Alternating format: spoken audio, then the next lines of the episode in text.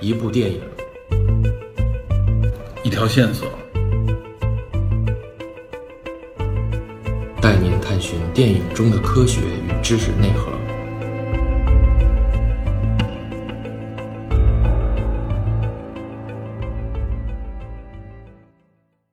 我认为现在的超英也好，动漫的这些文化，它某种程度上就是多神信仰或者说多神文化的一种传承，它跟多神文化本身是有对应关系的。这算漫威的这个现代人的多神信仰吧，可以说是呃，不是信仰，就是对，它是多神文化娱乐多神文化文化娱对乐。多神文化。这事儿确实是让我这个我觉得跟后边跟这个呃多重人格啊，我也要哎，要关联一下。只不过根儿总先说呀，刚才你说埃及，神其话实你还有好多跟有没关埃说及神话的东西完，要准说备了一大堆，哎准备了一大堆，然后那个来输因为出这块内容确实比较多，嗯嗯叔叔叔叔，然后那个确实我我我以前也不是说专门钻研这块儿的啊，就有但点了解一下觉得很有意思。对半吊子算不上，有说的不对的地方，可能大家那什么不用担心，不不用要担心。谦虚，另外，我我觉得就是咱们咱们这期多说一点这个埃及古埃及文化呢，嗯如果说能让这这个广大听众对这块儿能感兴趣，自己再去找一些相关的东西，我觉得这个目的就达到对了，吧就很满意了。对，你看一些相关电影的时候，你再看也会有滋味儿。对，然后咱们接着说，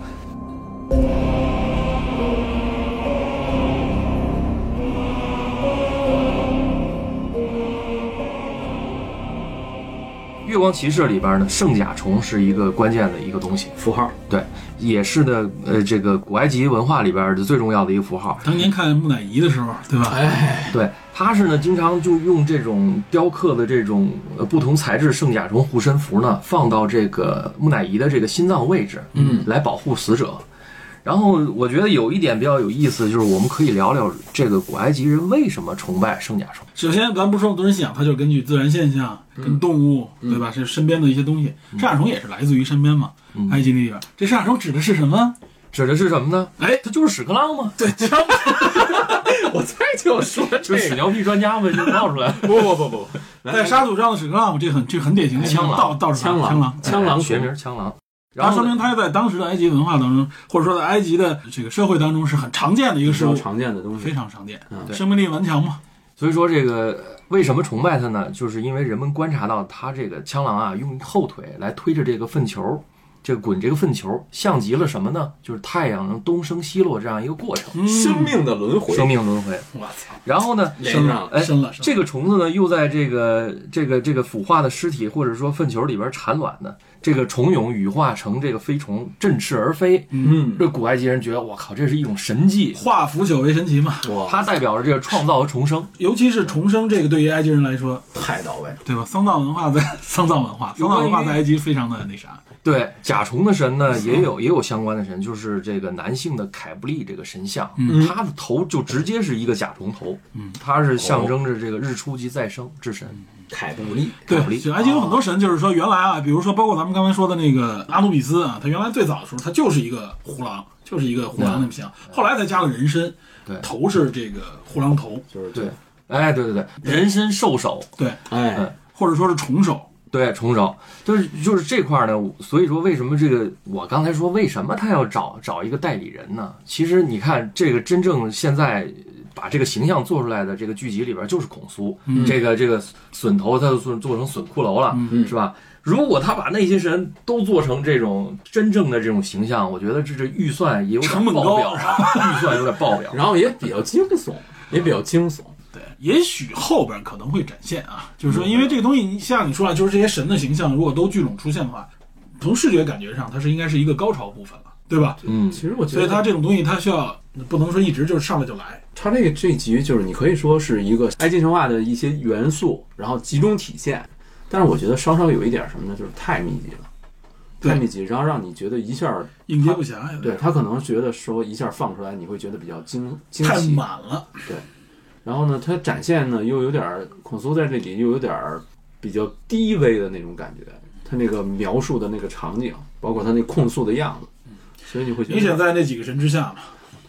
然后接着说啊，咱们这个第一集里边出现了一个一个塔沃里特女神，就是那个这个主角史蒂文抱着一箱这个河马头的玩偶，嗯然后嗯嗯然后他那个女上司不是说你把那箱河马 说扫码他他对他纠正人家说这个不是河马，是塔沃里特女神。塔沃里特女神是什么的神呢？是保佑这个孕妇和新生儿的保护神。哦，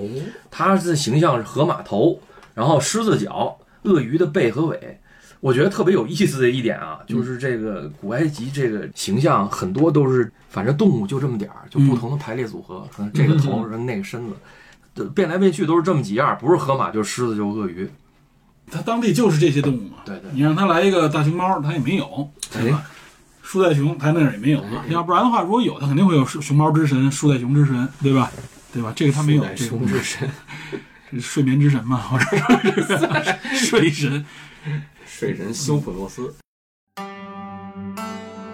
其实埃及，你发现它的很多神明都和死亡有关。埃及也是，包括我们知道的木乃伊，对吧？它也是一种尸体保存的技术吧？啊，这也成为它这个文化当中的一个重要符号。为什么埃及会这样呢？实际上啊，就是说这丧葬文化，据一些历史家考证或者推断啊，他认为可能是这样的一个过程，就是在古埃及，你想它是一个沙漠地区嘛，在尼罗河周边，周边都是沙漠。呃，那么这个沙漠对于一个逝去的人来说，啊一个死人尸体就相对来说容易保存。埋在沙土里边，迅速的就会被沙土将这个水分吸干。嗯，如果没有这些水分了，啊本身那这个尸体实际上就是相当于是一个干尸吧，所以它更容易保存。我记得咱们原来考古一个节目当中，央视还经常报，就是在咱们那个西北新疆那地的沙漠挖出来那个所谓的那个什么公主，对吧？就一个女性楼兰，对楼兰公主嘛，嗯她那个女性的那个面容我们能看到，啊虽然说已经有一点点，就是说接近于类似于骷髅吧，但是那个女性的那个容貌，你仍然可以看见，看见她的这个毛发、睫毛都能看见，哇，你能看到是一非常可以说是非常优美的一个女性的啊，具有西域风风采的那种一个女性的那么一个干尸，她就成为木乃伊。木乃伊一般我们就说是干尸嘛。所以在埃及那个时候啊，就是大家发现，哎，埋在土里面的尸体仍然保存着非常好的这个整个的躯干，甚至毛发都能看见。他们认为这是一种神迹，他认为这是一种对生命的这种轮回也好的一种神迹的体现。但随着埃及文明的发展，呃，人们发现这时候就是大家大家开始，尤其是对于一些有身份的人的这个尸体，他们要放到陵寝里边，不是直接在埋在这个沙漠里的时候，会发现这些尸体呢就会因为当地呢必定比较热，就容易腐坏，对吧？这个腐坏这种情况对于他们来说，那这个太一是恐怖，另外一个觉得这个也呃对于这个尸体来说，就跟原来那个相貌就完全不一样了。不尊重，所以它就产生出来，就是说他们有一种需求，他们希望这个尸体仍然保存的像原来过去那个沙漠里边的那些干尸那种状态一样，所以他们就是通过制作木乃伊，就是基本上把这个呃死去的人的这个内脏都去除掉，然后呢填上一些香料啊、防腐的东西啊，然后裹上这个裹尸布，对吧？目的就是实际上也是迅速的能够让它水分蒸发掉，然后呢能够让它长期的保存。顺子风干，据说这个木乃伊也分几种，就是相当于是高中低档吧，嗯对吧？因为你是你的消费能力，那据说最高档的要制作可能是几个月啊，两三个月以上的时间我天，那么最短的呢，可能半个月左右的时间，两周就制作完了。所以通过木乃伊能判断出来这个被埋葬这个人的身份，对吧？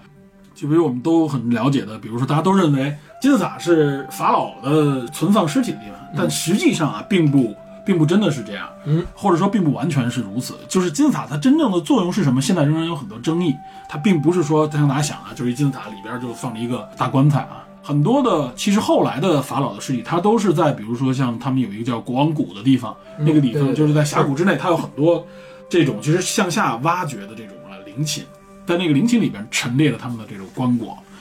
然后金字塔呢，很多人甚至认为，有些人说金字塔是一个神庙的一部分，灵魂祈祷交换的一个对仪式，祈祷的地方，然后也有人说是存放粮食用的东西，甚至有这样的说法。但实际上，我们看到金字塔里边，尤其是我随着挖掘也会发现，它里边的这个空间没有想象中的那么大，对吧？也有很多人传说金字塔里边的东西不容易腐坏啊，这个实际上也是一部分是传说。刚才我们说这个尸体的演变过程，我们会发现就是埃及人通过因为它这一个地理原因啊、气候的原因，最后他们制作木乃伊，也就是通过对尸体的保存，嗯来对死亡加以理解，因为死亡是人类的终极恐惧嘛，所以埃及人那个时候就流传的就是说，人死并不是真正生命的结束，对他们认为应该还能够死而复轮回生嗯死而复生，而且他的这个死而复生比我们想象的可能要稍微复杂一点儿。他不是说就是我们这个呃简单认为这个人上了天堂或者说下地狱也好或怎么样，他是在轮回。他这个人死了以后会有三个方向，嗯，它的呃就是有点给我们感觉魂魄之类的那种感觉，差像不多称。重嘛，对那个然后它比如说它的它有一部分呢精神的东西呢，它要去往一个啊就是虚空的存在啊，就一是个精神漫画里宇宙也提到的，对对对，那么在在宇宙当中的一金个字塔，金字塔，白色的，啊，对，然后呢，它的一部分肉体呢要去一个地方啊，然后还有一部分就是说他的这个思想也好，或者说他这个这个人的一些部分东西，然后一去另外一个方向，所以他在这个死亡方面呢，就有很多的怎么说呢，基于他的一些信仰，所以我们看他整个什么神明体系里边跟死亡相关的很多的神非常多，对吧？对，无论是阿努比斯还是我们刚才提到的这个荷鲁斯对，就是这个绿色的这个欧西里斯，大家看这个形象就是一身白，对吧？手里拿拿拿拿着那个他那个法杖权杖啊，很多人都觉得像棒棒糖一样，对吧呃，那个然后叫浑身是绿色，安卡，对，也叫生命之符。生命之湖安卡安可，嗯，对，有些人就管那个叫棒棒糖嘛，很像那个万圣节时候那个棒棒什糖。么十字上面是一个那什么，这个好像是那谁，如果我没记错的话啊，插一句，DC 的命运博士的符号就是这个。其实任何信仰本身就是人类要理解或者说接受死亡会怎么样呢？就是很多的信仰就在这个基础上去延展。嗯所以大家也是呃，为了不受困于这个对死亡的恐惧，所以这个信仰本身也有很多的发展。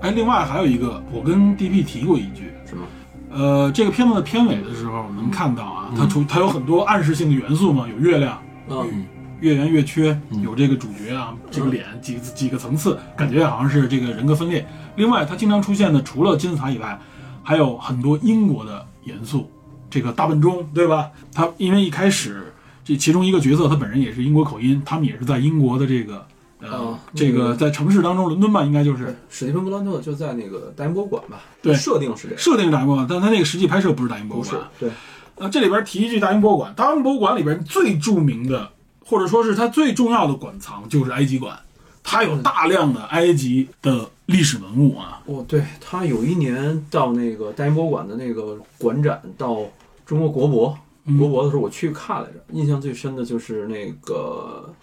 就是那个罐子叫卡诺匹克罐，就是上面是那个，比如说是那个狗头或者是那个笋头的嗯那个罐子，底下是一罐儿，说那个保存内脏用的那个。对对对，还有一个就是图坦哈蒙的那个棺椁，图坦哈蒙三世的那个棺椁，嗯，图坦哈蒙据说那个他的棺椁有四层嘛，对，非常非常的华丽，外边非常还漂有亮。那个金面具什么之类的啊。对当然，最著名的在在历史文化当中最著名的，号称是大英博物馆的镇馆之宝——罗塞塔石碑。罗塞塔石碑是对，罗塞塔石碑这但个是哦罗塞塔石碑不是古埃及，是古埃及，是古埃及，对是古埃及啊那我记错了。罗记成罗埃塞塔石碑是古埃及啊，罗塞塔石碑当年是法国最早啊占领埃及的时候，嗯，这个发现的啊。当据说当时发现的时候，哎，还是底下一个下层军官有有一定文化啊，他觉得这东西很重要。上面主要是有很多刻的各种各样的这些文字也好，或者说是古文字啊。托勒密王朝，对对对，我所也记以成那什么了，楔形文字那个，不是楔形文字，楔形文字是泥石板嘛。对，然后，然后这个东西后来呢就被法国重视起来，结果后来呢，法国因为战败啊，被英国相当于是把它掠夺走，或者说实际上就是把它占为己有，对吧？罗塞塔石碑之所以重要啊，就是这个石碑虽然它是一部分，它已经碎了，对它只是一部分，块儿，黑色的啊，嗯有应该是有一米多高，嗯，这个七十多厘米宽，三十二三十厘米厚吧，也不小。在这个大英博物馆有它的复制品，大家可以触摸的啊。据说这个复制品因为看的人太多，两三天就得换一块儿，然后被摸的有点那包个，浆比较严重，可能有点那个白云观的猴子那意思，啊，对，它之所以重要，就主要是因为它的碑文。它的碑文是有三种文字，嗯啊，据说一种是古埃及的一种文字，中间是有一段这个，就那古埃及那个文字，就是大家其实很多很难理解嘛，它脱离是不了哎祭司用的一些文字，然后中间有这古埃及文字，下面还有希腊文字，嗯，所以呢，就是这三段文字在这儿放在这儿，它为什么重要？它有一个非常好的对照作用，因为其实，在历史研究当中啊，文字破解 是最重要的。很多原来理解不了的文字，在这个里边儿你就有相互印证的一个交叉，三种文字相互相互印证交叉，对吧？这就特别能理解了。虽然说啊，罗特塔石碑上记录的一些信息，并不是我们想象当中的一些非常重要的历史事事件啊，它更多的就是一个歌功颂德的一些这个这个很传统的一些内容。吹嘘，对，但是呢，他对于理解当时的埃及文化埃及文字，对吧？是起到一非常作用，所以它是整个大英博物馆的镇馆之宝——罗塞塔石碑。所以大家如果有机会去大英博物馆的时候，一是埃及馆非常重要，这也是号称这个埃及之外的最完整的有关埃及的这种，或者说最庞大的埃及的这种历史文物的陈列。另外一个就是罗塞塔石碑，是可以说是这里边的宝中之宝啊。呃当然了，我大英博物馆有我们也印象知道，中国馆也是很很厉害的，很有影响力，里边有很多对吧？中国这种文物，在这方面，其实我觉得这个影片里边，英国和这个的一个对接也好，或怎么样，我我总有一种感觉，多多少少可能是对应一下这种观念啊，就是因为其实现在的埃及，就埃及本国的这些历史研究也好，他们一直有一种声音，其实在咱们国内也有，他们希望就是把文物还给我们。对，把这些文物还给埃及，对吧？嗯但是我不得不说呢，从整个历史的角度来说，现在的这个埃及更多的是呃中东文化的一个传承过来对的，他，他伊斯林化，伊斯林化挺严重的，伊伊斯兰化伊斯兰化。对它，它说白了，它就是个伊斯兰国家嘛，它和真正传统意义上那个我们说的古埃及完全是两回事儿，对吧？所以这个有关这个问题和我国还不太一样，对吧嗯？对，他们的文化其实某种意义上说是断档的，完全是完全是断，而且其实是完全不是一脉。对，不是一脉了。所以呢，就是说我们不这里不讨论这个所谓文物的归属权，因为毕竟你是现在是法定国家嘛。但是啊，就是说这方面的文化内容本身，它这里面可能也有一些印象，对吧？实际上，在这部剧集当中，我觉得就是从第二集的结尾开始，正式进入到埃及篇，对吧？前面是在其实第一集英相国当于引子，对引子，它缘起于欧洲，缘起于英国，最后呢进入到了哎这个埃及，从第二集开始。而且他第一集里边那个谁做梦的时候，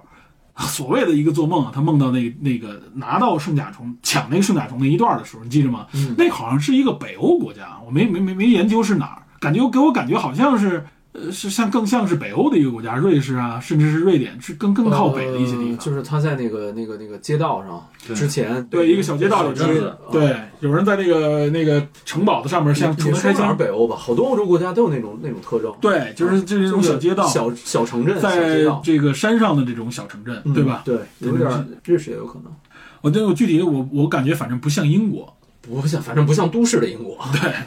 然后呢，就是尤其是我特别喜欢，就是第二部结尾的时候，就第二集结尾的时候那个音乐，那完全一听就是。后来我看了一下，也介绍，就是就是他的音乐主唱也是全是埃及人，埃及我人，刚才说了嘛，对。然后他引入了很多这个当地的一些埃及音乐，嗯导演但跟他的妻子，但是我们听这些埃及音乐啊，它更多的就是伊斯兰化的啊，就是嗯是中东音乐中东味儿的感觉，对，完全是中东跟跟伊朗啊、伊拉克这些音乐跟地区的这个音乐很像，古埃及音乐什么样，我们也不知道。对，这个没有相关的一些记载我，估计奏出来也就跟早期那个中国那编钟那感觉差不多，对那个主要是这节奏啊那种感觉，对啊，因为毕竟这方面的表达能力啊有限。不一样。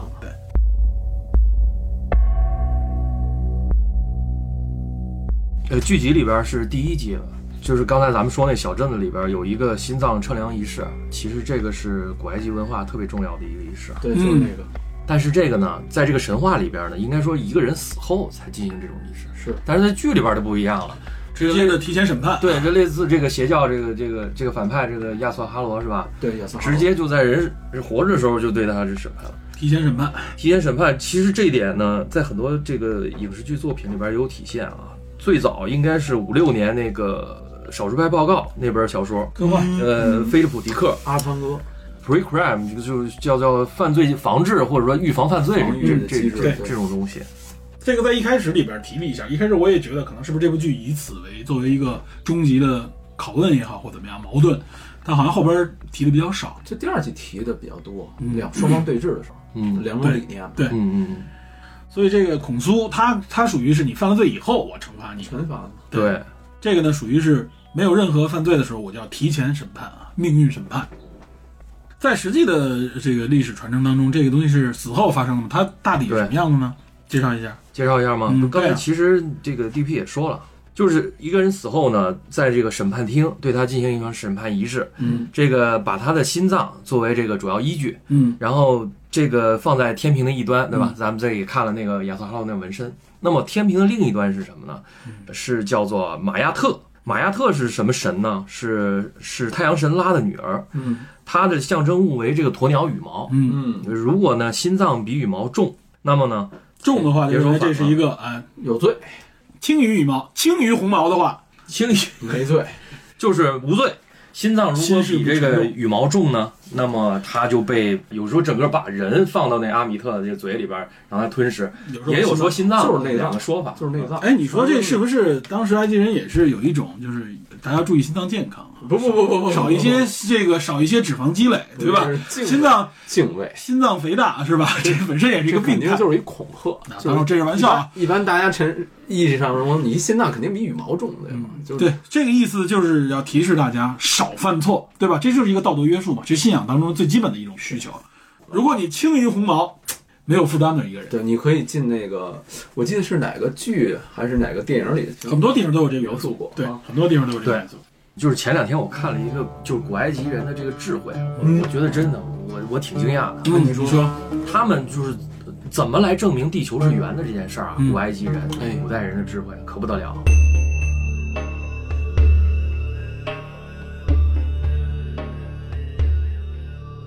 他是在这个古埃及的这个也不是古埃及，现在也是啊，在他在埃及的这个北边有嗯哦一个叫亚历山大的一个地方，亚历山大港是吧？哎啊，亚历山大港，然后呃它有一座方尖碑，嗯，然后呢，他他又在这个在南边呢，阿斯旺，嗯也有一个方尖碑，阿斯旺水坝那个，他就是这个这个这个一个人拿个纸板，等于说你立两个这个小棍儿代表这方尖碑啊，嗯很有意思。你当这个纸板你平平的，就是你朝向太阳，不管你怎么怎么来移动它，它这个两个方尖碑影子是一样长的，对吧？要不就都没有影子，要不就一样长，这就代表这个这是地球平肯的定是，平的，相对来说对是吧平的嘛？对，当你把这个纸板稍稍弯曲一下，这也就是和地球这个夹角比比较角度会变化契合的时候对，那么就发现一个是长，一个影子是长的，一个是短的，就不一样了，厉害厉害吧？厉害，我觉得这这挺，但是但是明显能感觉到啊，这个应该是受到了古希腊文化的影响，对吧？这应该是埃及后期了，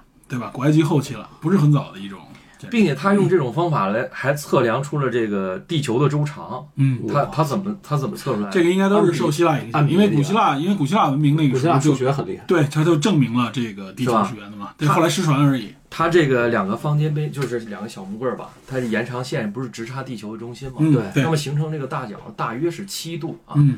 七度。然后呢，知道了夹角，七度又是什么呢？又是这个一个圆球三百六十度的五十分之一，对对吧？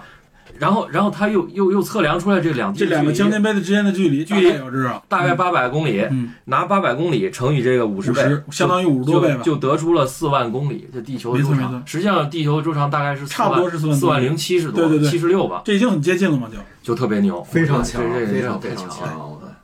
包括在金字塔的这个建造上面啊，嗯就是我们能看到金字塔，其实在建造当中留下来的这些痕迹啊，也能看出来金字塔它有一个演化的过程，比如这种阶梯状的金字塔，嗯，然后比如说有那个金字塔它的角度啊，底下起的这个角，嗯，这个角很锐，然后到后边又非常钝，为什么呀？就是因为可能一开始起的话，如果一直建是金字塔非常高，禁不住，所以它中间改过角度，但是到后来胡夫金字塔就已经非常大、非常标准了。而且据说胡夫金字塔应该是建完以后，它这个外表面是非常光滑的，嗯，所以在这个阳光之下，它是可以说是烁烁放光的，知道吧？ 就是你能想那个是对人的这种震撼啊，远比现在你看到的金金字塔可能震撼更强。但是到后来，就是古埃及后来的这个中王朝到后来的新王朝，对吧？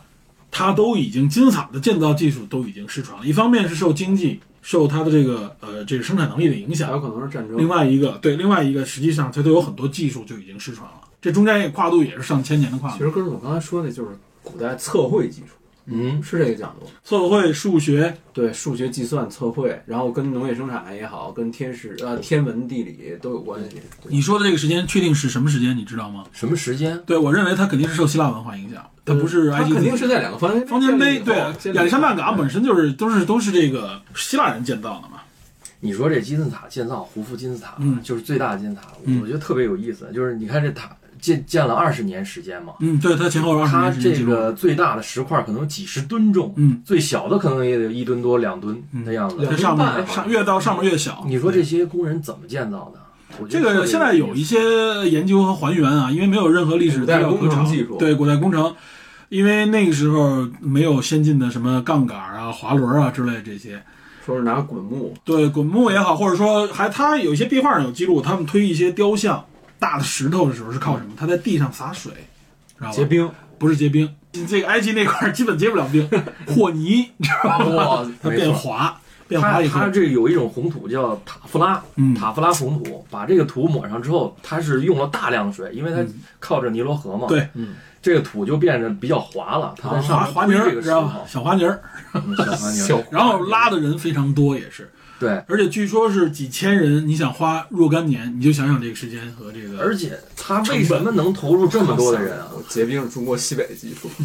对，中国西北造那个还有一个什么之类的，比较有意思的一点就是，它投入这么多人力，那那它这个农业方面怎么办？嗯，其实就是因为它这个啊有它那个有余地，对农业方面有天然的优势。他那个尼罗河这个领域，尼尼罗河真的是为什么尼罗河会产生最早的人类文明之一嘛？就跟两河流域一样，尼罗河你想，首先世界上最长的河河流，对吧？然后呢，它是定期泛滥嘛，对，而且它定期泛滥是把河底淤泥带出来，它是把上游的啊各种各样丰富的这个矿物质啊淤泥带出来，然后这土地非常肥沃，它定期每年的几月到几月，它它就泛泛滥。滥期这帮人就迁走了，对，大家这都已经形成习惯了嘛。泛滥的时候我们走，然后洪水退去之后，我们就在这个基础上种粮食。而且尼罗河本身又是一个非常这非常发达的水路交通网，对吧？呃，所以呢，就是尼罗河本身就是说，如果从上游到下游，你顺流而下啊，对吧？这个船你本身就是可以从南，应该是地球上来说从南向北走，一直走到这个北边的地中海。那么你如果你想从北向南走怎么办？因为这是受受风向影响，立起帆来，哎，它就可以往回走。所以历史学家说，说这个地方如果不产生文明才怪，就是因为它从自然条件啊，从它的这个交通便利等等各方面，它就是一个能够聚拢人群、形成社会的这么一个地方，它能形成这么一个城邦，天时复杂地的利，对对吧？然后促成人和嘛，所以它产生最早期的人类文明之一。但另外两河流域也是，我猜测啊，嗯因为这也是大多数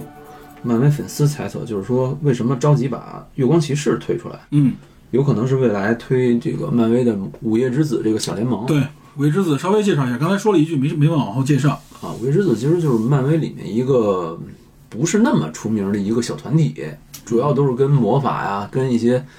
呃怪奇的这种东西相关的。神话，成员有奇异博士、奇异博士，还有刀锋战士。嗯刀锋战士不是跟吸血鬼相关吗？嗯然后还有就是说，像这个恶灵骑士，恶灵嗯骑士其实兄弟俩，一个是 Johnny Blaze，一个是 Dunder Catch。嗯这个那谁，开奇演的是那个 Johnny Blaze，嗯然后还有就是有可能有的就是本莱利那版的蜘蛛侠，还有一个可能是这个就是月光骑士，嗯，主要就是这些人，反正跟魔法有关的，都有特殊能力啊，都有可能。对，就是我估计有可能能串起一个，就是其实你看，某种意义上它是能够完成当年环球想出的那个怪物宇宙的那么一个概念，嗯，只是它是小银屏。嗯，如果它顺利的话，是有可能的。这个《午夜之子》曾经有有有电玩游戏哦，啊，大家可以去玩一玩。哎，好，然后咱们就该提一提这部剧里边另外一个重要的元素，对对吧？多重人格。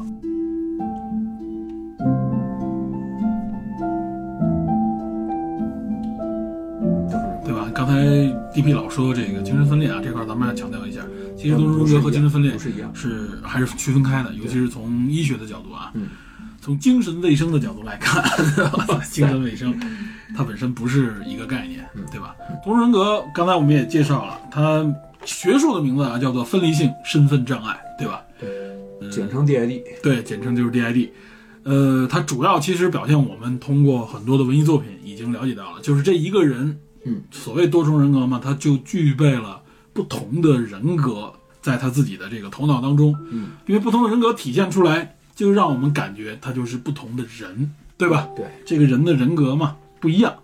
他这所以说是给我们感觉这一个人他好像拥有了很多面，那剧中就是嘛，对这个剧中很明显啊，这刚才你也已经提到了，至少我们说这剧里边应该有三个以上的人格，对，除了我们熟知的马克·史贝特，马克·史贝特啊，就是这个特种兵，或者说是这个佣兵，佣兵对，还有另外一个就是这个在在剧里边是这个博物馆的售货员小职员小职员啊啊，，礼品店小职员，对对对，就是什么史蒂芬，史蒂芬，史蒂芬，格兰特，对，史蒂芬·格兰特，呃，至少应该还有另外一个角色，我觉得就是说，哪怕我们不知道没看过漫画，不知道有没有这个出租车司机的时候，在第三集里面也明确的说了啊，对，会发现就是跟那几个埃及的小混混打斗打斗的时候，不是杀了两个人吗？对，问那个佣兵那个身份啊，拿那个刀子当镜子一样啊，来问、啊、是不是你干的？他说不是我干的，对吧？这时候就是明显的暗示啊，在他们两个这个人格之间，应该还有一个人格。包括之前我们也能看到，在第一集里边抢那个圣甲虫的时候。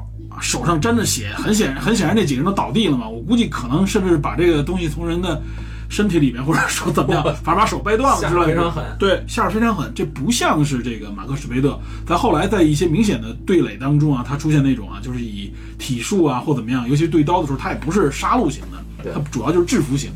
所以呢，应该有一个更狠的角色，在至少在这里边看啊，他应该隐藏在这两个人格之间。有可能是那个杰克·洛格里，对，有可能是杰克·罗比，或者说是是不是他在创造一个新的身份，估我计们就不知道叫这。名儿了，对可能就是设定不一样。设定不一样。哎，从这里边，其实从这些地方我们能看出来，起码多重人格有几个特征，这个剧里里边非常明确的啊，也是很标准的表现出来。一，它有完全不同的人格，不同的人格之间是有可能并不知道彼此存在的。对，这是一个多重人格里边经常会出现的一个情况啊。比如说我们想的是啊，好像我们感觉很多人就是觉得这多重人格是不是就是戏精啊？就是我一会儿切换一个变个脸儿，一会儿切换一个变个脸儿。在多重人格从至少从临医学临床上面，大家认为啊，就是真正说认为你患有多重人格的这个身份障碍的时候，原则上它可能人格与人格之间彼此并不知道对方的存在。对，其实沿着这个角度来说啊，因为我不知道对方的存在的话，那就意味着什么呢？就是对方的经历、对方的遭遇，我是不了解的。嗯，那么反映到一个人身上，就是说他有一段记忆，他认为是不存在的，因为这个记忆是跟着那个人格的。我们打个比方啊，比如说一个人具备了咱们三个人的人格，里根经历的那个事情，那原则上因为是里根自己经历的，那么 DP 就不应该知道。对，虽然在一个身体里边，但它反映出来的就是里根经历的那一部分，可能到 DP 觉醒的时候，他并不知道经历了什么，对吧？当然，在《多重人格》里边也明确说了，这里边是有一些人格是知道彼此之间存在，他也了解可能大部分的这种经历和记忆。有这种啊，可能所谓的或你说他是主人格也好，或者说有些人格就负责管理这些不同人格，会有这样的身份。不知道这个剧集后边会不会出现这样的角色，比如说孔苏本人可能也是另外一个人格的一个体现，对，也说不定。漫画中是这样，漫画中他的这人格是自己可以随意切换的，嗯，但是在电视剧中，因为奥斯卡·伊萨克阅读了一本书叫《破碎的心灵》，那个人是一个美国的一个中国学者，那个人叫罗伯特·布罗姆利·奥克斯南，嗯，他写了一本回忆录，叫这个《破碎心灵》，他讲他四十多岁通过治疗的时候，发现自己抑郁、酗酒，其实十一个不同人格造成的，嗯，所以就是电视剧的描写其实偏向于写实方向，没错我们漫画中可能说更多的主人公自己随意切换，啊，给我们感觉好像就是一个戏精是吧？对，就是戏精。但是在这个电视剧中，我觉得写法还是偏写实的，就是说彼此之间可能并不知道，或者说只知道一部分。 对，这个非常复杂，而且这个多重人格是有的时候这个人格可能是年龄不同，嗯，性别甚至不同，嗯，甚至有可能有的这个人格它都不是一个人格了，它可能是一个动物啊，也有可能哎这个有有记录有会有这这种种情况。所以这个就是这个剧里边，我觉得这部分还是比较的，你说它是写实也好，或者说它更加严谨，就是说它不像我们想当中啊，这都是人格，因为我记着我没看过，国内说咱们有一个叫什么七七个人格的一个片子叫什么来着？就是那个电视剧吧，对电视剧，哦，我想起来了，张一山的那个叫什么《七个我》那片子，就是给人大家感觉就是一个我没看过啊，我看到有评论说说就是一个人来回切换啊，嗯，这这有点可能嗯这属于戏精了，呃，属于戏精，有点闹剧那种感觉。啊但实际上，多重人格不是这样，它是一种非常痛苦的疾病啊，不是像那种啊，我到了什么地方我就切换成什么样啊，应付不同的场景，不是这样的，不是让我们想的东西是是它是非主动性，它非主动性。另外一个呢，其实多重人格往往是什么？它是因为痛苦的原因，而且因为一些非常痛童苦年的对童年的不良的经历导致他产生多重人格。这个后边我们会介绍为什么会有这种情况。总之就是多重人格实际上是在这样的基础上，而且他们往往经历了一些东西啊，他之所以他有这种人格与人格之间的这种隔离，它源源自于经历上面的一些非常痛苦的，他希望切割的这么一个原因。所以他不是像我们想当中啊，好像拥有多重人格，拥有了一种超能力，不是这么回事儿。包括很多文艺作品把这个是强漫化，画，对，那是漫画，那是文艺作品。包括我们说的那个那个分裂那个影片啊，都是把这个好像一个不同人格，他的能力就超强，不是这样。他虽然说在头脑方面上可能会有一些不同的认知，但是这人基础是什么样的还是什么样的。所所以前阵子说那个知乎答题是七十多个身份那个，你知道这事儿吗？啊， 我好像听说过，啊 那个充当不同的角色，那个应该也 不是，但不是多重人格，那就是戏精不是多重人，那就属于戏精人格， 对吧？最后 IP 是在精神病院啊，他其实也是病患啊是吗？ ，IP 是这个是不是后边又加工了，还是说是医生或怎么样？这不好说啊。而且他在不同就在网上登录一个不同身份，不能去说在一个地方这个七十多个人格都干一件事儿，这可能性不大。 这样，我我没关注这事儿，但我听说这事儿事儿。嗯，其实很多多人格的电影，刚才除了咱们刚才提到的《分裂博弈俱乐》 《部，搏击俱乐部》什么 ID？对《致命 ID》，其实还有好多呢。我补一句啊，这里边演那个东升人格，其实，呃，奥斯卡伊萨克把他弟嗯弟，叫来了，不过他弟弟的长相跟他不太像，比他胖一点，嗯名字也怪，叫迈克尔·本杰明·埃尔南德兹，嗯，在里边也充当了角色是吗？不是一个演员兼记者，就是说他拿他串场热戏的时候用，啊比如说奥斯卡伊萨克到场，今天还没想好我自己先演哪个，嗯你看他已经有很大决定权，他演哪个，然后他演这个呢，他就让他弟弟演那个另外一面的一个人，帮他热戏，跟他对话，对，帮他热戏嗯，有这么一个东西在，嗯所以他可能方便他理解。然后他为了演那个史蒂芬·格兰特，故意把口音弄得非常的夸张和滑稽。嗯据说上映之后，英国人还反对你这声音太夸张了。嗯，但是他表演意味更强。但是他就可能也也为了满足戏嘛，对，而且他另外一个还有一个就是说，他为了区别对对戏的时候，区别因为他是在影片当中，在剧集当中他是自言自语，对，他就过镜子来。但是实际上你看他表演的时候，肯定是他需要有一个对戏的人跟他来这么演，其实才能更连贯啊。像刚刚我们说的，其实有很多影片，像《禁闭岛嗯》，也是东出人格，《机械师》对吧？贝尔演的，我觉得美国精神病，美国精神病人 那个像，记得吗？对这个其实多重人格很多啊。另外，就像你刚才我们刚才提到的这个能力方面啊，就是多重人格并不具备说呃能力如何如何，但是确实出现过这种，就是呃多重人格会具备不同的口音。哎对吧？他有的时候就像你说的，他有的时候这个是英国口音，有的时候他可能就是美国口音、西部口音或怎么样，这种情况会有，对吧？他的不同的声音、不同的这种心理状态，声音、性格，甚至是性别，对，它是有这种情况啊。那我们谈一谈，就是东升哥怎么产生的啊？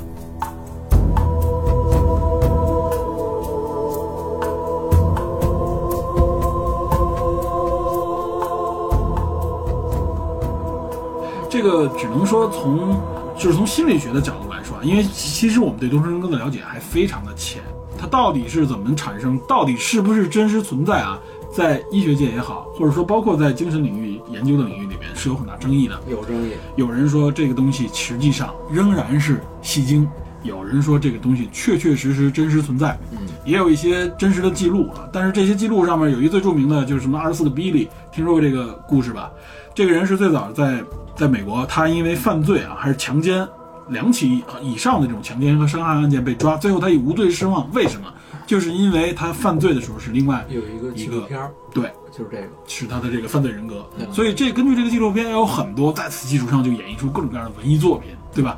因为他必定是一个个体，而且他展现出来就是在不同人格下、不同的口音，擅长不同的领域。我认为很多相关的，包括在介绍这个《月光骑士》的时候，大家会谈到他。我认为很多的这个内容说的神乎其神，我认为有演绎的成分啊，包括他的不同能力，呃，甚至还在强调说他的不同体重或怎么怎么样，就实际上这些都是后来记录的时候为了强化它的区隔记录出来的。包括说它里边有一些人格呢是像艺术家，有些人格就是什么什么来自于呃东欧的一些地区的一个我我人，觉得就是因为样本太少，对没法归纳。对，所以这个时候大家就把他这个东西，我觉得演绎的夸张化了一些啊。他有不同的这种口音，包括像英国有一个艺术家，他也是有几十个人格，啊，七十个也不多少个我，他不同的这个人格还能创造出不同的艺术品。但实际上，这也就是说白了，按照一个个体能力来说，他也能实现，就是我创造不同风格的艺术创作，这不是不可能。哎，我以前经常看这个，就是也不是经常吧，反正看见这种新闻，就是说一个人，比如说睡个午觉，然后突嗯然下午他就说了另外一门外语，而且说的特别棒。可能跟脑部的结构。这个我觉得是这样啊，就是你说的这一点，它还不是多重人格，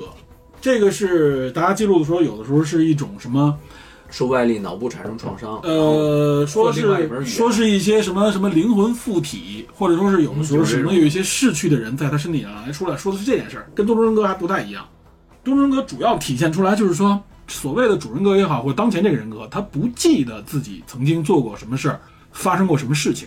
然后呢，从心理学啊，心理它有心理动力学的角度来说，说实际上很多多重人格是在什么情况下被发现？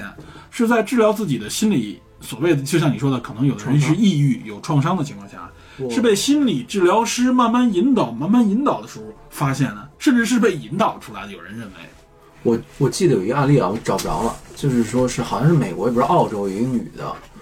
大概今年已经是几十岁不小了。她当时是她后来状告自己的父亲，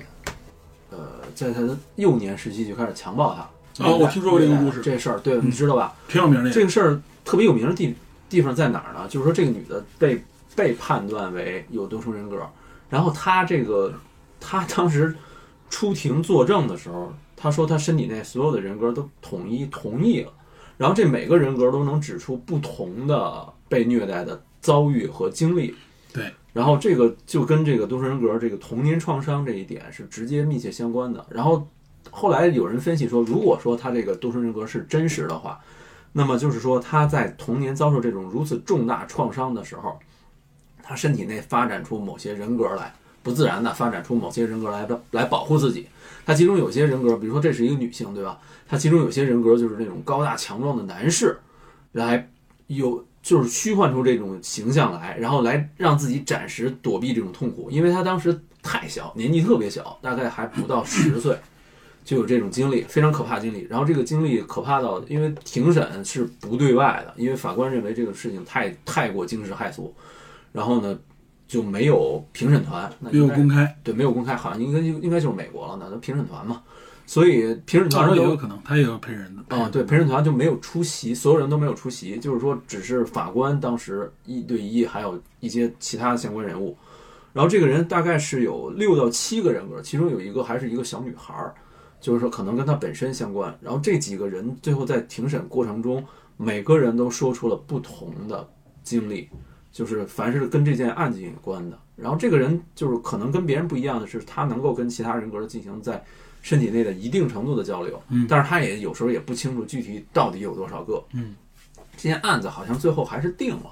但是这个人的多重人格是不是真的，没有最终定论，刚才我提到，就是 TDP 这个说的，就是很多从心理动力学上来判断多重人格的产生，至少他们的解释，就像 DB 刚才说的啊，呃，至少百分之八九十、八九成的这种记录都显示出来，他们在童年受到过相当大的心理创伤，对对吧？包括这种外界的这种创伤，被迫害，呃，包括被强奸也好，或者说被恐吓啊，或者说看到一些非常恐惧的时候，保它护是它实际上是什么呢？是一种心理保护机制。嗯，怎么保护机制呢？就是比如说我这个人格，我当时遭遇了一件事情，比如说被强暴也好，或者说被欺负，这个时候他很痛苦，他怎么样来消解这个痛苦呢？他希望把这个痛苦归为一个角色，对，一个人格。然后呢，我想产生出一个新的人格，从第三者角度来观看，或者说来隔绝这个人格。就打个比方忘说，掉这可怕的经历，没错，其实很多人其实有过类似的这种心理，就是说我和过去的自己说拜拜，哎，对吧？简单说就是这个意思。我把这件事情，比如说我做的一个错事儿，这个很多人经历过吧？我做错了一件事儿，受到了家里人、老师的批评，或者说我觉得我做的这个错事儿惹出的这个问题太重要，怎么办？干脆我说那个时候的我，我要和那个人切割。这个时候我产生了一个新人格的时候，我看待那个人，我就觉得他是个犯错的人，但我不是。现在眼前的这个我不是，慢慢的，他因为这种切割强烈的心理暗示，或者说由于这对这种恐惧的回避，导致的就是这个切割慢慢慢慢形成了所谓两个人格。当他意识到或者说他产生了这种双重人格的时候，他再遇到类似的问题的时候，或者遇到新问题的时候，他就会利用已经使用过的这种手段，来继续进行切割，包括对一些比如说我欲求不满，我想要获得但没有能力获得的时候，我就分裂出一个我认为我已经获得了的这样的一个人格，自我意识当中产生出来一个我已经得到某种能力，或者说是我已经达到某种成就的这样的一个人格。这样的人格呢，也能其实满足我的心里很多的这种动力需求。这种需求。所以这就是为什么多重人格当中有好有坏，有不同的身份，有有不同的经历。然后呢，因为他这种对这种人格的强化，比如说啊，我这次没成功，但我想象当中我有一个人，我应该成功了，对吧？那我我为了要强化我这个成功的理念，或者说我成功的这种感受呢，我就把它起一个名字，我把它规定为，比如 A，那么我失败那个人叫 B，或者说我有一个另外一个角色叫 C，我来协调这些人。其实这就是多重人格的一种产生。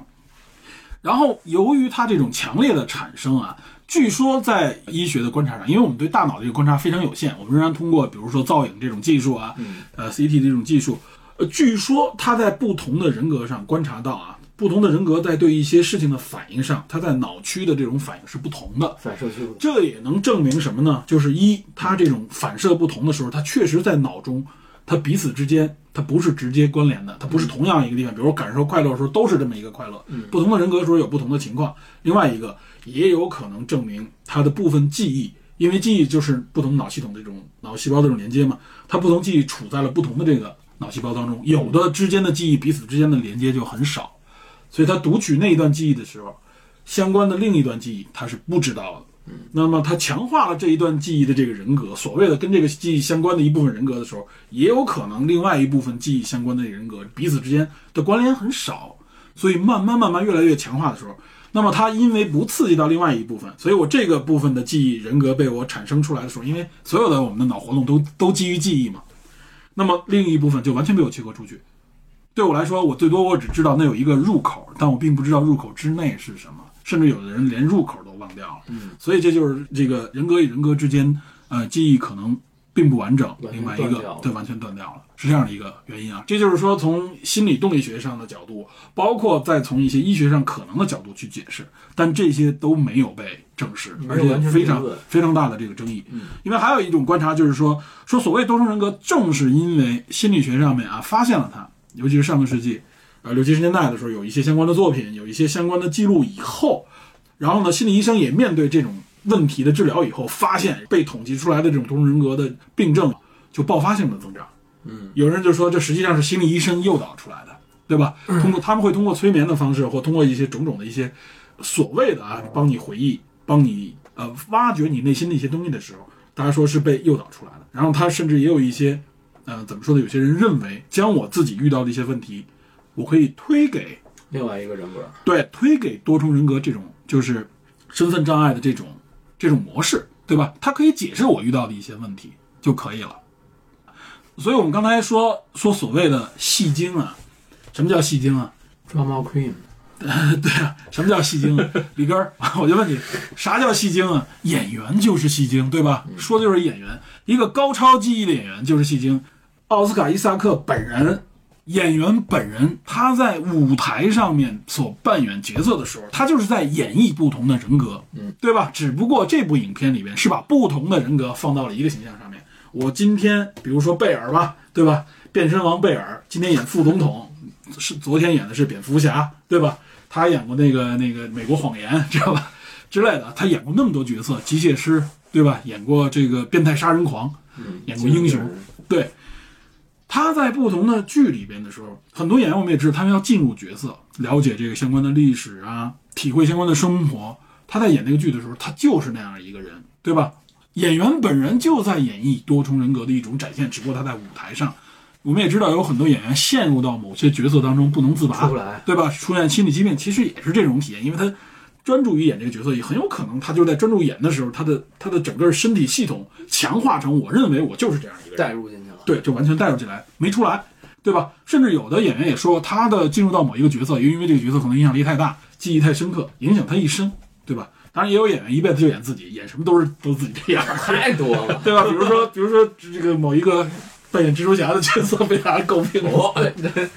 哎，他可能就不会受到多重人格的这个影响，对吧？甚至他在展现出他的不同的身份的时候，他用的是不同的演员跟他配合，对吧？他也没在一个人一个演员身上展现出来，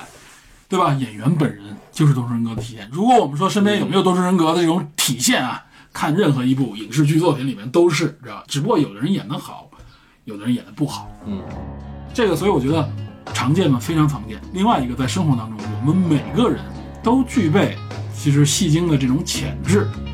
I can remember when we walked together.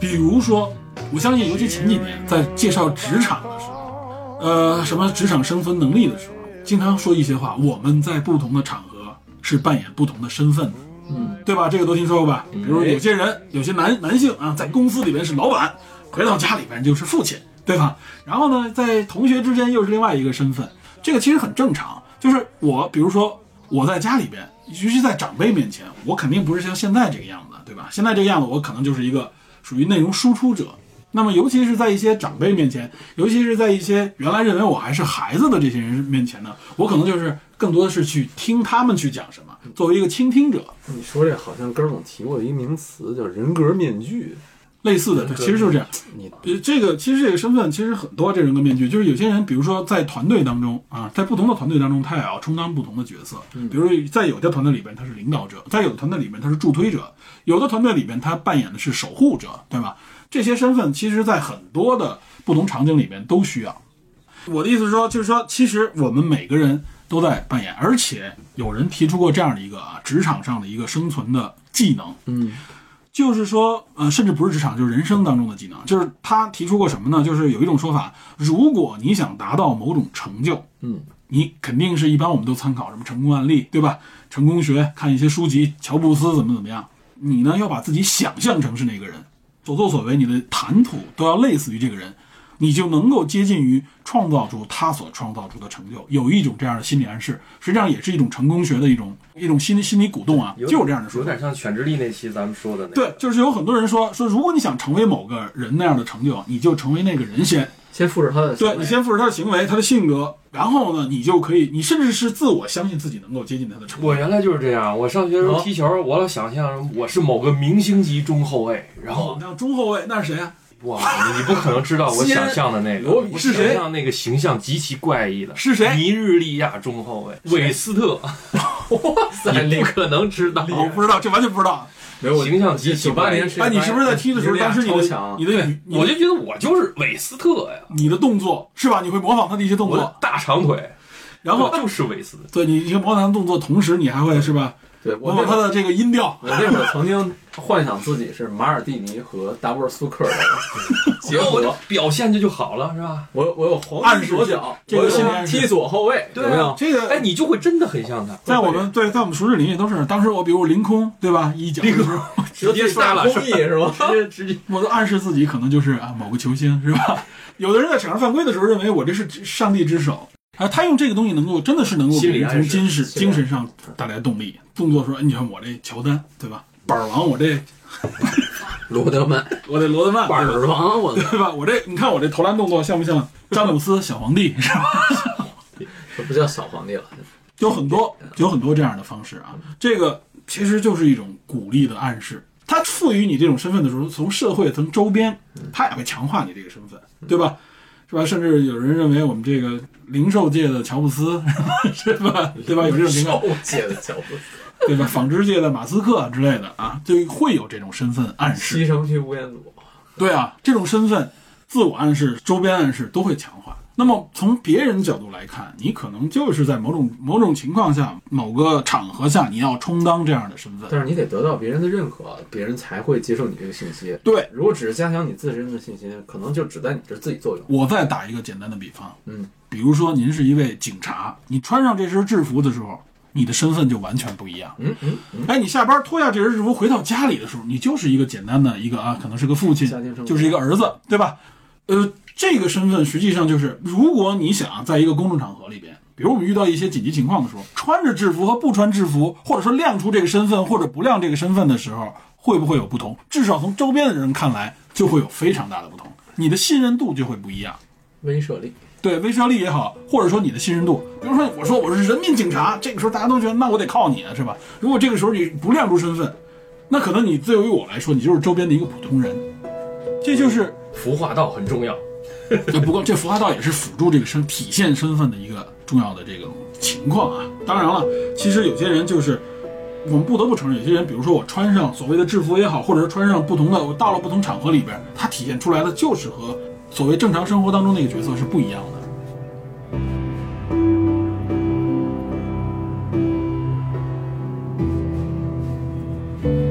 我们谈从心理动力学里谈这个多重身份啊，还有一个就是很多多重身份，它起始的身份，它是原初身份嘛，我们或者说初始身份，比如说他是里根，但是他遇到问题以后，他分裂出来 DP 这个身份以后啊，不一定他本人就长期的就还是以里根为主，他的主身份有可能是 DP，知道吧？这种情况你要知道，就像我们刚才说的影片的时候，主身份并不一定代表他的原初身份。那么他最后回归是回归到原初身份，还是最后有很多心理有这个问题的人啊？最后他实际上是合并也好，或者说是变成另外一个性格，延续他的一生。主人格是不是原初人格不一定。然后你未来可能生活，比如说有些人说治愈了他的这种多重人格，其他人格不再出现了，那么最后保留出来那个人格也不一定是你的所谓的主人格，或者说是你的原初人格，有可能最后通过心理医生的这种引导，发现了其实你这个人格是相对来说啊对你来说最有益的。那么干脆我就希望你强化你自己的人格，慢慢慢慢就归拢到这个人格当中啊。也有的人就是说我把所有人格合并，最后成为一个正常人，也有也有这种情况。主次很很难界定嘛。对，所以说这部影片啊，这部剧集最后它的走向很有可能跟这些，我认为都有关联。比如说他最后啊，比如说认识到孔苏啊，就像你刚才说的，是这个审判是呃之前审还是之后审？那么孔苏可能在这里边我们也看出来，他不是一个呃，怎么说呢？所谓代表正义一方，或者说是代表邪恶一方，他也有自己的可能的复杂的目的，对吧？那么最终这个男主他应该回归成什么样？他最后体验成什么样？还是继续保持一个什么样的身份？我们都不知道。但这些从现实的，从这个至少从心理学的角度来说，都是有可能的。而且你看，他这影片里他强化了一个什么概念啊？就是说我当有不同人格的时候，我的能力有非常大的区别。所以原则上，就像刚才 T B 说的，他的主人格是这个马克的可能性，或者说他的起初人格是马克的可能性很大，因为他本身他具备这个能力，只不过他变成别的人格的时候，他是把这个能力收敛了。忘记了。对，他是没有展示出来，像很多影片里都有，有些失忆的人啊，他原来是特工，但是成现在成了一个那儿，对吧？但是但是突然在某种场景下，突然展现出来哎自己超强的这个肌肉反应，这片子制片人之一就说，参考的几部电影里面，其中就有《谍影重重哎，》，还有《John Wick》。都是这种情况啊。谍影重重更明显，对吧？谍影重重就是他失忆了，但是他在过程当中他发现自己是个特工，然后他追寻自己这个身份，但他一直在扮演别人嘛。你像，哎，你说这点特别好，就是特工本人就是一一大堆护照，对吧？一大堆身份证，嗯对他要扮演不同的身份，甚至他失忆了也是失了一部分。人民币，护照，对吧？对对对，这个都是嘛。所以，呃，从这点能解释他为什么能够有这么强能力。原则上，他不应该是从一个弱的人，因为多重人格，他就变成了一个强的人。他实际上是等于是强的一个基础是有的。当然了，像最后像这个月光骑士那样飞檐走壁啊，手里还拿着各种圣器的那种可能性，还能防弹啊，这个我们只能说，也许随着影片最后你会发现，有一部分可能是他。演绎也也许有一部分可能就是因为神的这个啊、这个协助吧，我觉得这个漫画中最迷人的一点就是，他不告诉你这事儿真的假对的。我没有给你终极解我释，不告诉你这事儿是真的假的，嗯你可以认为他就是精精神上出现了问题，他就是多重人格就是想象产生的幻象。嗯，你也可以认为他看到那些都是真实，只是你看不到，嗯因为月光骑士有一个能力是能看到那些东西。第一集结尾出现的那个，第二集不是在录像中就看不到吗？对，第二集结尾里边，他跟那个那个怪召唤出来那怪兽对打的时候也是如此。对，就是他不给你准确解释，这点反而去吸引你去继续去追寻，继续解去谜找，去对找，然后让你找一个最终，但是他不会给你解释，你可以从两个方面来看来解释，这是很有意思的。对，这也就证明什么呢？实际上，这样一个角色，所谓的多重人格，他也会在客体，也是在我们这些观看者当中，你自己会塑造出一个不同的月光骑士来，对吧？这个人可能在你心目当中，在里根心目当中的形象和在我心心目当中的形象是不一样的。这也就是多重人格，它实际上利用了另外一种反向的机制，在我们不同人的思想当中也能生存下来，对吧？其实你说从心理的角度来看，这件事情很微妙，很有趣，这也是文艺创作当中的一个成惯用手法。其实我们都会运用到不同人格的力量，对吧？只不过据说啊，哎，这个我不知道你这个可能 D B 了解啊。据说这个月光骑士曾经啊，他多重人格是，他最后能够复制出什么金刚狼、蜘蛛侠等等这些人的人格，因为拥有了这个人格，他就拥有了相应的能力，所以最后成了一个多面手。有故事里边有一期福士说在西海岸找他，当时马克·史威特的那个身份是一个具有什么《月神之力》的这么一个电视剧的制制制片人和主演，嗯，然后西海岸这个呃复仇者找了他说东海岸主因为主要是纽约嘛，这个不用你这边管，西海岸有一个黑帮大佬，然后呢去追寻去找，他最开始找找到一个那个奥创的头，奥创的一个遗失的头，嗯，然后后来他发现他潜入到一个地方的时候，画面上表现是金刚狼、美国队长和蜘蛛侠跟他对话。但实际上，后来你发现，就是他人格分裂成那个那个形象，那个形象去进行格斗。然后人说说，哎，你这怎么蜘蛛侠出来了？在一掀蜘蛛侠底下一层月光骑士的皮，他说，哎，你怎么制服底还套制服？就是他把自己带入到这个角色中去了。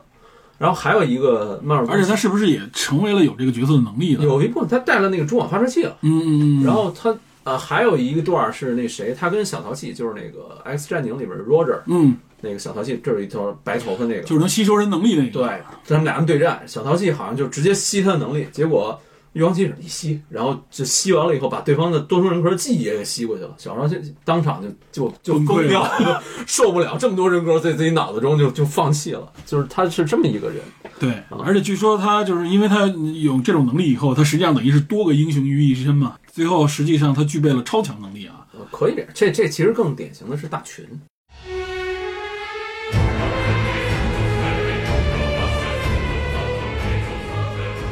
就《X 战警》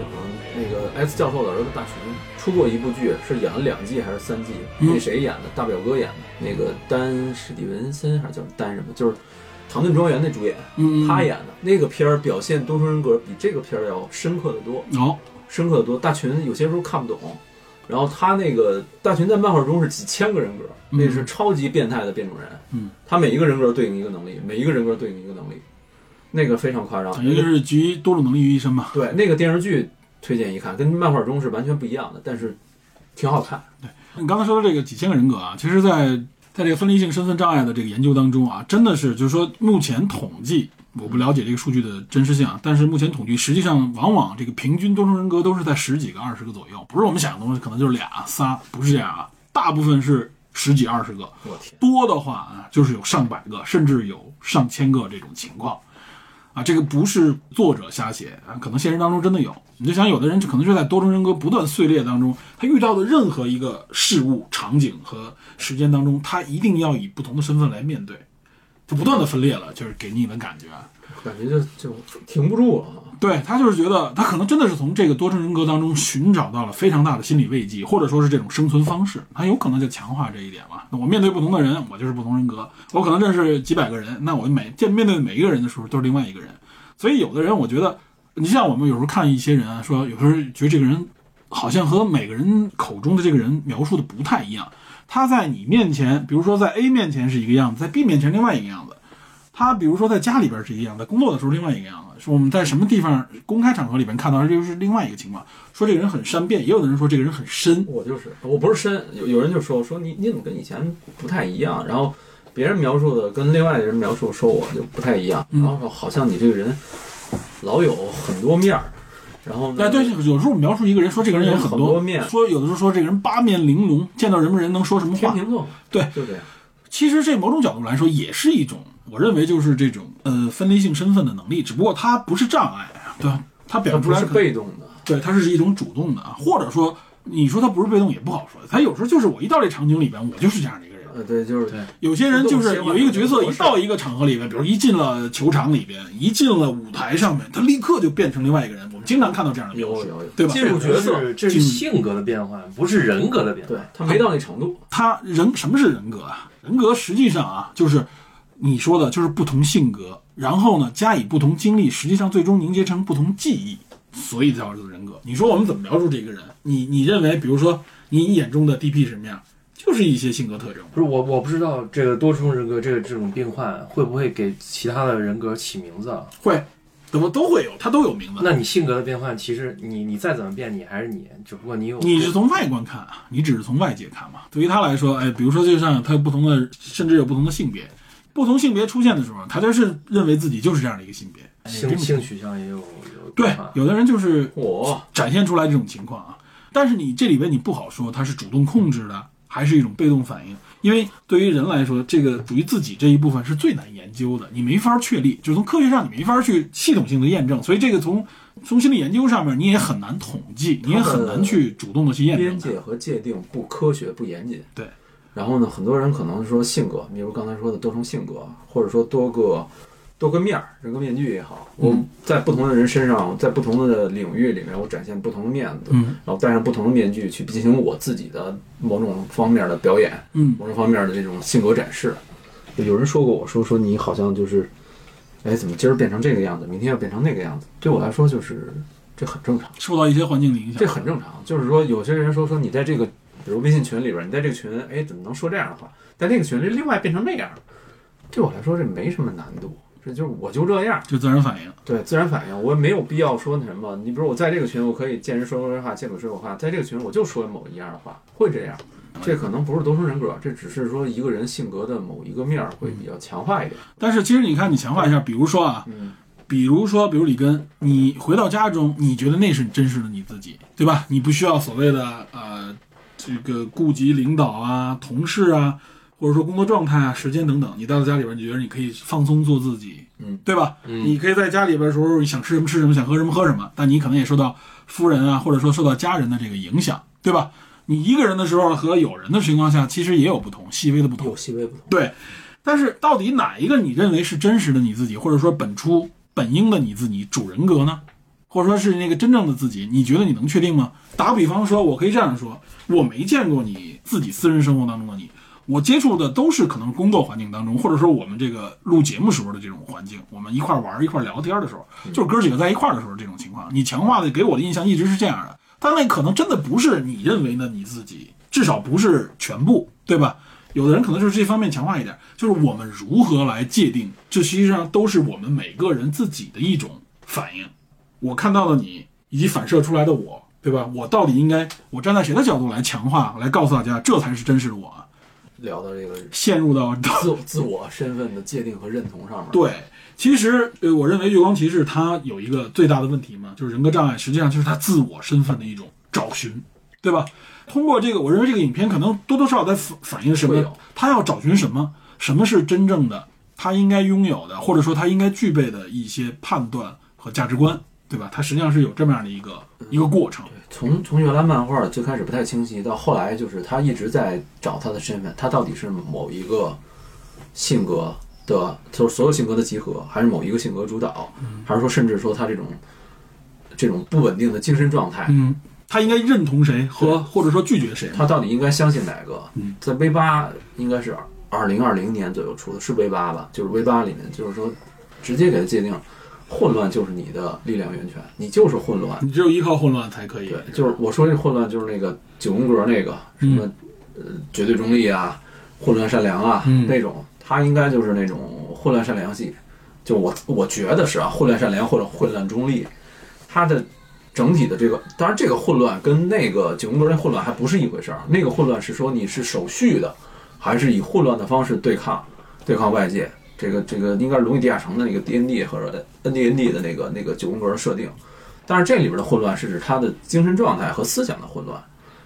呃，往常漫画中就是说我要找寻，我一定要找寻清平衡，或者说找寻清晰，到底哪个是真相。但是后来就是漫画界定，你就不要找寻了，你就是混乱，你的精神状态就是错乱。永远说白了就是你无法，我给你确认对一个，我我给你设定成错乱，你错乱你才有力量，你不错乱你就是一个精神病疯子，就这种感觉。你知道吗？在目前就是有统计说啊，在正常的人群当中啊，这个患病率是多少啊？就是有这种分离性身份的障碍的患病率，差不多约为百分之二啊。目前的这种统计，而且它是一个慢慢慢在增长的一个过程。实际上也是，我觉得这个一点也是，有的人总觉得说心理疾病是人的一种不存在的一种矫情，对吧？是随着人越来越矫情，所以这病越来越多。其实换一个角度来说，就是什么是心理疾病？就是我们不断在认知自己的时候，哎发现自己的问题。自我认知越来越清晰。对你，你对自己，其实你能够通过原来过去可能真的是你的生活环境也好更单一，或者说我们的我们的生活目的很简单，就是吃饱了喝足了就完了。嗯，但是这个社会在发展，那么随着社会发展的时候，你随着这个社会在往上提升的时候，你的需求、你的欲求，或者说你对这个世界对自己的认知会越来越不同。在这个过程当中，你会发现更多的所谓的问题，对吧？就是和你原来之间的认知不一样的地方。所以我认为，怎么说呢？有这个人群当中这种分离性身份障碍的人占百分之二这个比例，而且越来越高，这是一个可以说这是一个正常现象，这并不是一个不正常的，或者说我们认为的所谓的扮装虚伪的现象，不是这样。就我们现在一说啊，什么什么就是戏精，其实不用这么去想，也就是你想一想，这种不同地方反映出来的不同状态，到底是不是你自己真的在有一个在主导？嗯，有的时候可能是你觉得，哎呀，我不行，我到这儿我要伪装成另外一个人。那你为什么要去伪装？谁告诉你你应该去伪装的？不伪装的成本太高了。对啊，就是你如何来衡量。啊那么你在伪装的过程当中，有的时候你就会出现这种情况，哎，我在我刚才经历的这一段儿，我不想再想起来了，对吧？这就是记忆的一种主动放弃。那么我只有再经历这个情况的时候，我才会把那个东西拿出来。你就像比如说，说有小偷，对吧？说他到某种情况的时候，他不自然的会偷东西，但是他并不是说随时随地的啊，我我到哪儿都偷。但为什么到某种情况，就是他有触发条件，触发条件的时候，他可能真的不是完完全全受你的主动意识的完全控制。下意识的就摸对了。，这实际上多多少少就是一种不同人格重叠的时候的一种体现。有可能是对吧？包括我们有的时候，你熟悉的环境当中，你在环境当中，你可能就想一到这环境，我就想起什么，我就想吃什么，想喝什么，或者想起什么某种情况，这都是你看都是记忆唤起。但是这个记忆唤起的模式可并不是说它完全受我的大脑的控制，我到这儿或者说我怎么怎么样我就一定唤起，它是外界触发条件唤起的我。得说是有这种现象，但并不是所有现象都这样。对，所以我的意思就是说，我们对这个多重人格的判断啊，我是觉得其实是应该是一个开放的态度，而不是应该是一个拒绝或者回避的态度。先先了解，对先别说那什么。这个这个大家放弃这种啊陈旧的拒绝观点每个，人的具体状况还不一样。对就是沿着你刚才说那个做自己这个，我说两句，就是说为什么我们很多时候都做不了自己。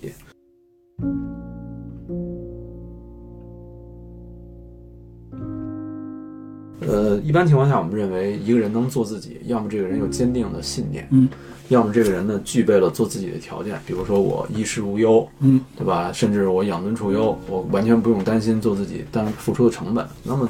往后来看，对于我们我们在座的普通人来说，为什么做自己非常困难？所谓的做自己，成本太高。这个成本不是只是资金成本啊，不是这个意思，是有各种各样的心理成本啊，其他成本。就像你上次举的橄榄球运动员这个例子，他本身可能是已经地位阶很高的人，他为什么还这样？在群体压力下，他有毒的男子气概展现出来的自己是一个硬汉，是个流氓，嗯他那可能那那是不是他真实自己啊？所以，所以这个时候就是说，呃，我们真的不能有些时候说，我们说都说说勇敢的做自己，对吧？像包括现在一些公众号也好，还有一些小视频，总是呼唤， 对，说勇敢做自己，包括年轻人倡导去怼领导，对吧？什么我就勇敢 say no，分时候、分场合、分那什么，我们绝大多数人都不具备有那个完完全全完整做自己的那种条件。有些时候可能确实需要取舍，真的说说勇敢做自己，那我肯定是我很多事情都不用考虑的时候，就是说白了，就是我可以不想干什么就不干什么的时候。啊那那就是自由嘛。自由的定义，其实很多人都说，自由不就是我想干啥干啥，想偷、想抢、想杀，不是这 样。自由的权利是说，你可以拒绝你不想想去做的事事情情，这才是自由所以我就我就其实想聊，就是说我们真的做自己，很多时候我们说说你真的你想干什么就干什么吗？并不是，有些时候我们真的身不由己。我不想上班，我必须得上；我有些时候我不想说违心的话，我必须得说；有些时候我喜欢某个人，我没法真的说出来。那比如啊，我就这个时候你还别谈这样的话，当然了哇塞，这个得挖一挖是吧？挖一挖，挖挖一挖一挖，来来听我来，说，听我挖说，挖挖挖，听我说，很多事情，你比如我讨厌某个人，我也不能说出来，嗯，对吗？比如我情说的都情是敌是吧？就是哇塞，情敌都扯住。比如说，我说的就是说，我们生活中有太多的无奈，嗯，太多的选择，有些时候我们可能有有所取舍，对吧？我选择在某一个时刻做自己更多一些，有些时刻我可能做自己更少一点，甚至我就没法做自己。这个时候你怎么样去取舍，没有标准的答案，对吧？你哪样做其实都是对的。你选择为了某些东西去妥协，去不做自己，或者说你某些东西去勇敢的去做自己，去征求一个有可能的可能，这个没有标准答案，一切可能都看你自己的取舍。为什么叫分离性这个身份障碍？就是分离性，其实在我们心理学当中，我们人生当中经常遇到啊，这不是一个病态，这只是一种状态。就比如说，我打个比方，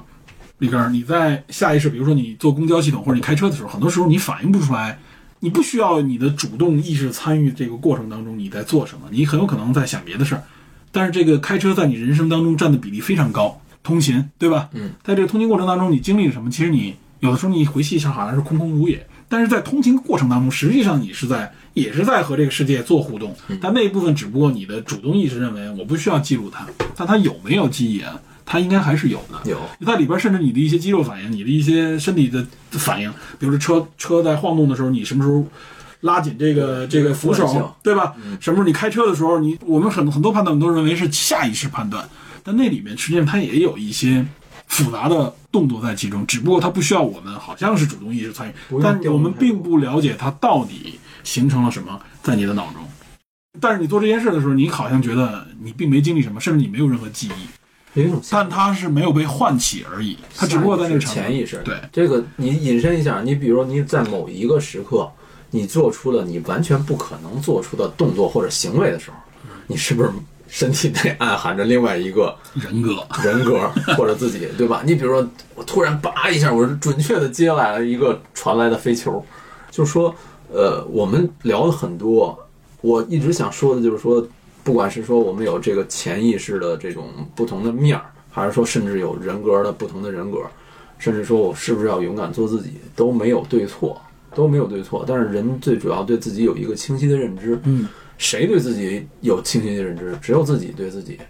而且这个是一个不断发展的、不断认知的过程。嗯，别人是永远只看你某几个方面，而且这个我我想昨昨昨天晚上我发朋友圈也是，就是说别人一旦对你某一个印象加深了的话，他就会把这个印象不停的固化，而你想打破这个固化是很难的，那你就只能不断加强对自己的认识，然后对方愿不愿意那就对方的事儿。其实这个在我跟你说，超英，咱们结合超英谈多重人格，我觉得有意义啊。嗯，除了说从多神教那个角度啊，我说其实从从超英来说，大部分英雄，包括这个月光骑士、什么蝙蝠侠等等，包括超人，他们在扮演这个特殊角色的时候，他是要戴上面具、穿上制服嗯的，对吧？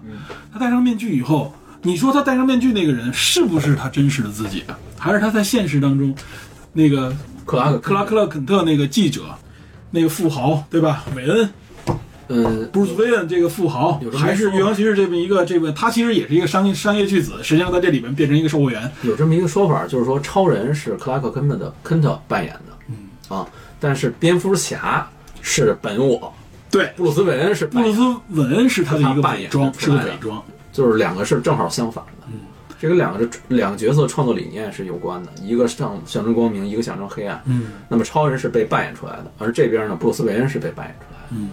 这其实也体现出来，你看，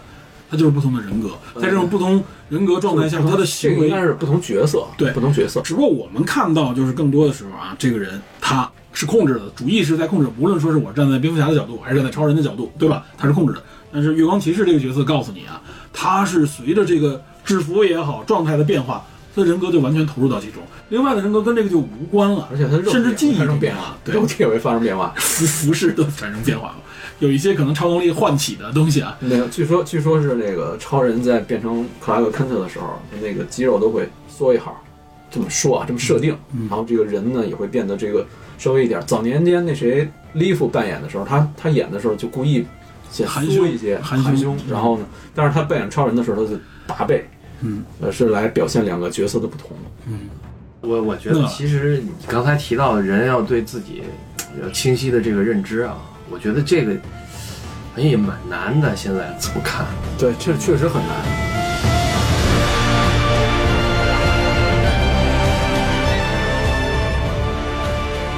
那么我们最后回归啊，说月光骑士啊，就是说特殊身份。我认为这部剧里边啊，应该让大家能体会更多，不要把它只当做一个，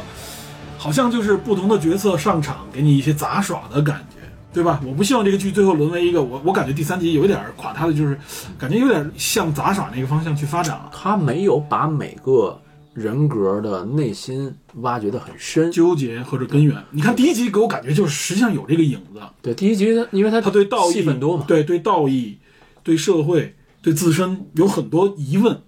嗯第二局当中也也因此而产生冲突，但第三局就感觉有点像冒险，像像有点杂耍的情况啊，有些套路化的东西。这也是为什么我一开始说我们感觉第三局有点塌的这么一个缘故。但我希望他，我认为他这六集的话，他肯定最后会有一个转折，会最后回归到这个最初他提出的这些问题上。希望这个人物的不同人格也有成长吧。对，就但是我估计他可能最后最终仍然是走向你认为那个方向，就是他的定义就是混乱，他不会最终，我认为他最终不会说是归为一个人格这种情他况，不会原则解上决这个矛盾。因为这个身份还得这个月光骑士这个特殊身份必须存在嘛。不过奥斯卡伊萨克说没有跟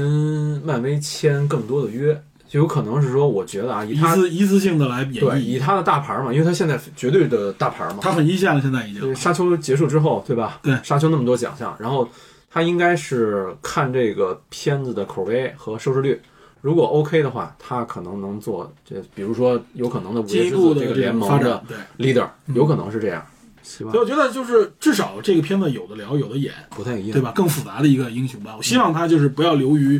这种杂耍性质啊。虽然我们有时候说漫威，就像你也说的，漫威可能走对从其实总要走搞笑路线嘛，对对，啊吧？今年的剧真的除了《旺达幻视》，基本上一路狂跌，甭管电视剧还是电影，就没有好看我的。就不能同意你这一点你。你说，我觉得这个这个谁，这个嗯洛基是吗 What If 挺不错的。哦我的意思，我说的是真人，我的意思，洛基，我觉得洛基也很不错，脑洞开的很好。不行不行，真不行。你看他这个不是，我就挺我挺喜欢洛基的。那那那逗逼的那康，我都快疯了！我天，那那康啊是人这就是豆糠嘛，知道吧？还有人肯定有利康嘛 你。没发你没发现每一个里面漫威的剧里边，现在都是没有逗逼就演不了了，基本上每一个剧里都有这么一角色。社会当中也是嘛，永远永远逗逼， 是吧嗯，我们三个人当中是谁呢？那必须是对吧？抖一抖，换着。对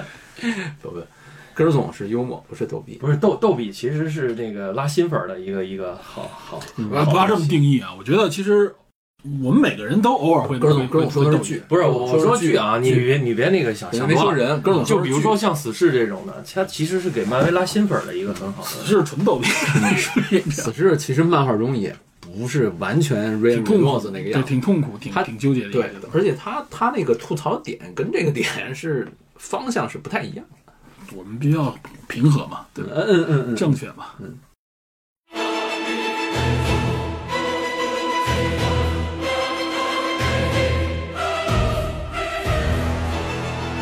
我相信听了这期节目，我们了解了一些文化，就像李哥说，你感兴趣，然后有机会真的去埃及走一走，或者说我们看一些展览的时候，绝对和你看热闹的感觉是不一样的，对对吧？对，一块儿给这个随行小伙伴啪啪啪一讲，多棒啊，哎是吧？大英博物馆走起啊！嗯，这大英博物馆网上就可以看，也有，对吧？那你还是身临实其体境，实体的，对，触摸罗太塔石碑是吧？我们这一集里面提出的，我们认为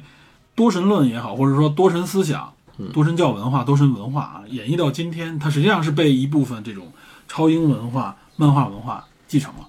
它有这种啊，越来越多的这种英雄充当了过去所谓的神，这个我觉得也是以后我们可能会聊的时候有一个方向。而且我也觉得，我如果啊，DP 我们再预告一下啊，嗯这个无用的预告啊， 原来就空空的预告过，就是 DP 有机会真的可以系统性的去去谈一谈这些文化，从这种多神啊、信仰啊这种角度，结合现在的这种啊复复杂的角度有去有去合适剧集再说吧，因为咱还是剧集或者影片吧，对对吧串串，我们会一直串关注这个领域吧。但是推荐大家去看一看，有条件看一看岳奇的漫画，对，了解一下相关的新时代这个文化背景，对吧新？时代的，古埃及文化背景、神话传说，然后月光骑士的一些自己的一些内容。他的存在，他的认知，他的混乱，然后你说的这个混乱就衍生到这个多重身份，我们对多重身份啊，对，在其实我们有的时候我们是戏精也好，或者说我们有时候在不同场合、不同的面具，我们应该怎么看待这个东西？为什么会有的时候会变成一种病态型的一种问题？有的时候呢，可能又对我们又有一些帮助，我们也应该去去理解、认对识吧自身，而不是把这个病完完全全的妖魔化，或者说是一种神秘化，对吧？行，好，嗯今天聊到这儿了啊，人聊到咱了，们对聊时间比较长，一会儿咱们吃点东西，饿了。饿了，又饿又困。进入到吃饭的时候那状态就不一样了，是吧？对，哎刚才睡了一会儿，哇塞，一边聊一边睡，精神上连接了九柱神，睡神。就是遗失时间了，就是那段记忆 没有，这段经历了很多，其实我们说了很多， 你这个记忆 需要需要通过这个节目来唤起。回头听吧。对，行，感谢大家收听啊，那咱们下期再见，下期再见。拜拜拜拜。